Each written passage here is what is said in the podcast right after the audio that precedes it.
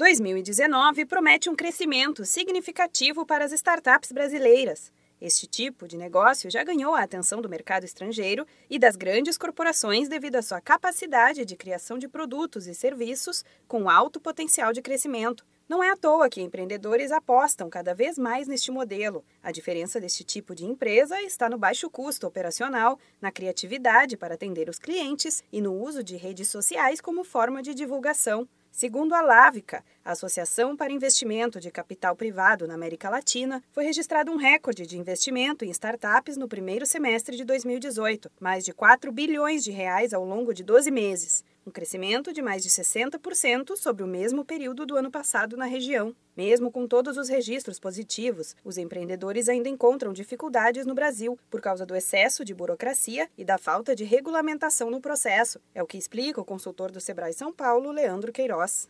Tudo bem que hoje o investidor anjo não é mais necessariamente sócio da empresa, isso antes era, então ele não, ele não mais responde enquanto sócio, o que é legal por outro lado, a carga tributária em, em, em cima da, do ganho com a startup aumentou bastante e isso não é legal para incentivar o investimento anjo.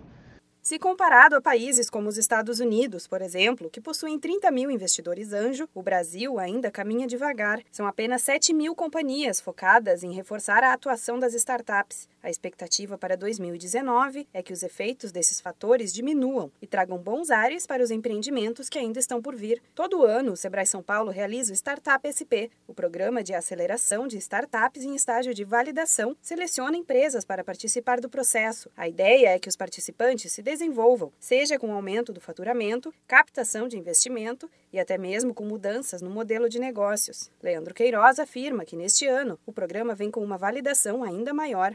E essa novidade que a gente está modernizando o programa, trazendo atividades novas e um bootcamp aí muito mais arrebentador, assim, muito mais de imersão. Então o Startup SP ele vem numa, numa fase de ser mais validação do que sempre foi.